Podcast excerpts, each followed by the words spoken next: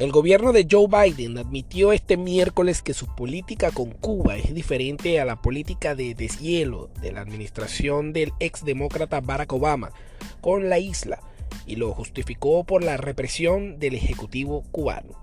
Sobre Cuba, nuestra política se basa en las, aspiraciones del pueblo cubano de más libertad y más democracia, aseguró el portavoz del Departamento de los Estados Unidos, Ned Price, en rueda de prensa. Price dijo que es cierto que la política de esta administración no es idéntica a la que tuvo el gobierno del expresidente Barack Obama cuando Joe Biden era vicepresidente.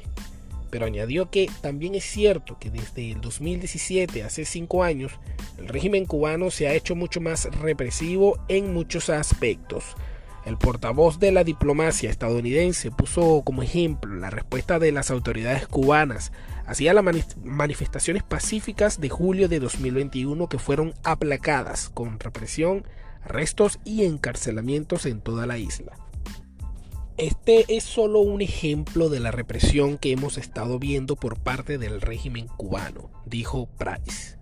No obstante, el funcionario reivindicó que la administración de Joe Biden también ha dado pasos para beneficiar a la población cubana. Recordó en que el pasado mayo se anunció el restablecimiento de vuelos desde Estados Unidos a ciudades cubanas más allá de La Habana, unas rutas que habían sido prohibidas por el gobierno del expresidente republicano Donald Trump.